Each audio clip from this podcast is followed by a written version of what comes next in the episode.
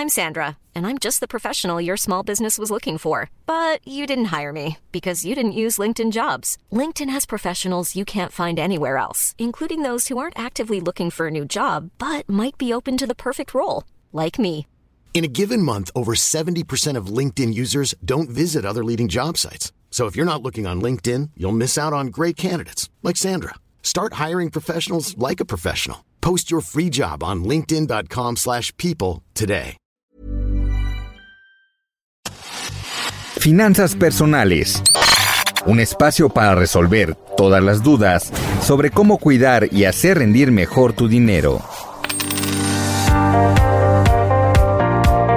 Bienvenidos a una edición más de Finanzas Personales, el podcast del Heraldo de México, donde te damos recomendaciones para empoderar tus finanzas y obtener tu libertad financiera.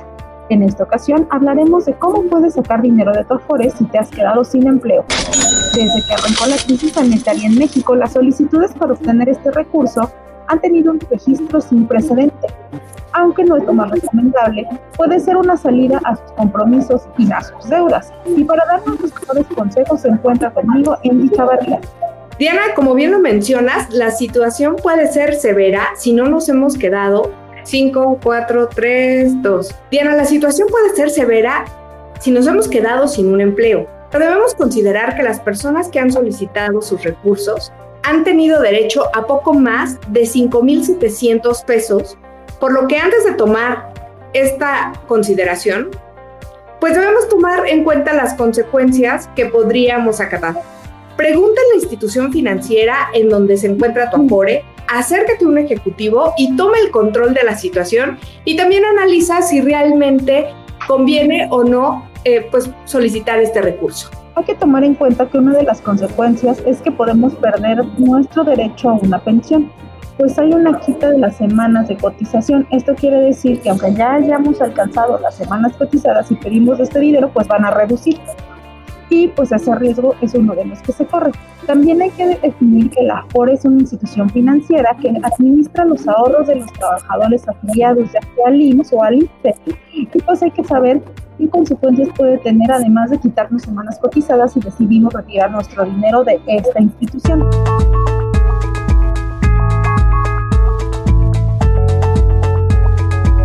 Como bien lo mencionas, Diana, si ya tomaste la decisión de obtener estos recursos, Primero debemos saber en dónde se encuentra nuestro Afore, cuál es la institución que maneja nuestros recursos y acudir a ella.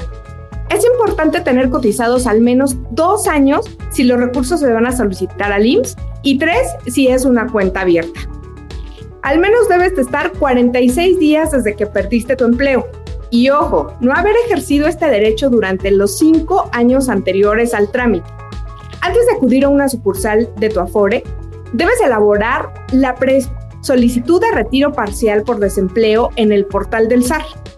Si tienes dudas, no te preocupes, un ejecutivo de la institución bancaria te puede ayudar. Ten a la mano los documentos más esenciales que hablan sobre tu persona, tu identificación oficial, acta de nacimiento, comprobante de domicilio y tu estado de cuenta bancaria. Estos son todos los requisitos que necesitamos, pero también es importante que las personas tengan en cuenta que se puede retirar mínimo 30 días y máximo 90 del salario base en el caso de estar afiliado al IMSS. Mientras que si se cotiza en el ISTE se puede retirar una cantidad menor entre 75 días del sueldo base de los últimos 5 años o el 10% del saldo registrado en tu subcuenta de retiro, cesantía en edad avanzada y vejez. Hay que tomar en cuenta que este retiro afecta a tu historial. Muchas personas han llevado la sorpresa de que les quitan semanas cotizadas. Por ello, hacemos hincapié en este punto. Además, el ejecutivo asignado debe darte la fecha de las semanas cotizadas que estarías perdiendo al solicitar el recurso.